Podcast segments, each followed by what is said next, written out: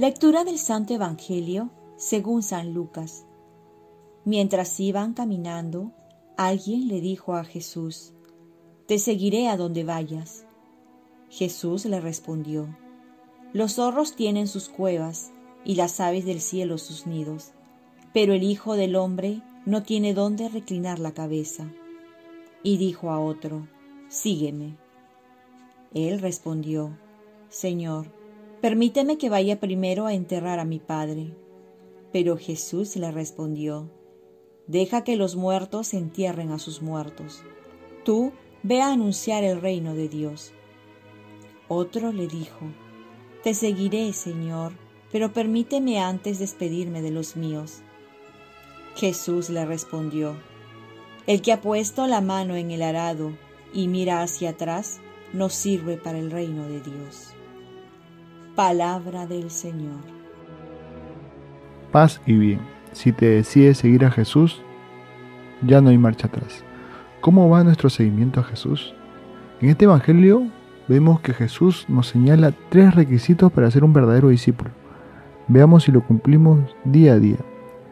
Alguien le dice, te seguiré donde vayas. Muchas veces creemos que seguir a Jesús reside en las emociones. Cuando estamos bien, lo seguimos. Cuando venimos de un retiro, de una jornada, tenemos una consolación divina, nos entusiasmamos. Pero el entusiasmo no basta para seguir a Jesús. El camino es duro, pero llevadero y vale la pena. Por ello debemos seguirlo con la fuerza del Espíritu Santo. A otro le dice, deja que los muertos entierren a sus muertos. Tú ve a anunciar el, el reino de Dios. Es decir, para seguir a Jesús, Él tiene que llamarnos, pero sobre todo tenemos que darle la preferencia. Tiene que estar en primer lugar en nuestras vidas. Tenemos que darle la prioridad. Si no es así, entonces poco a poco iremos dejándolo de lado y así entrará en nuestro corazón la indiferencia y dejaremos de seguirlo. Y por último, Jesús va a decir, el que ha puesto la mano en el arado y mira hacia atrás no sirve para el reino de Dios. Es decir, si lo decides, síguelo. Síguelo hasta el final. Toma una decisión seria porque Jesús nos ha tomado en serio. No ha sido un juego. Le costó la vida salvarnos y mostrarnos el camino a la vida.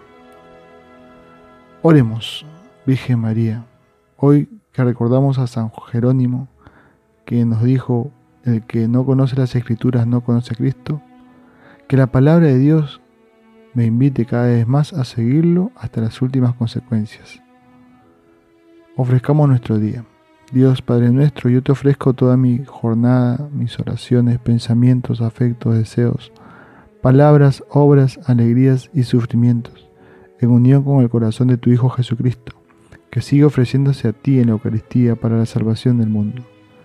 Que el Espíritu Santo que guió a Jesús sea mi guía y mi fuerza en este día, para ser testigo de tu amor. Con María, la Madre del Señor y de la Iglesia, te pido por las intenciones del Papa y para que se haga en mí tu voluntad. Y la bendición de Dios Todopoderoso, Padre, Hijo y Espíritu Santo, descienda sobre ti, te protege y te cuide. Cuenta con mis oraciones, que yo también cuento con las tuyas.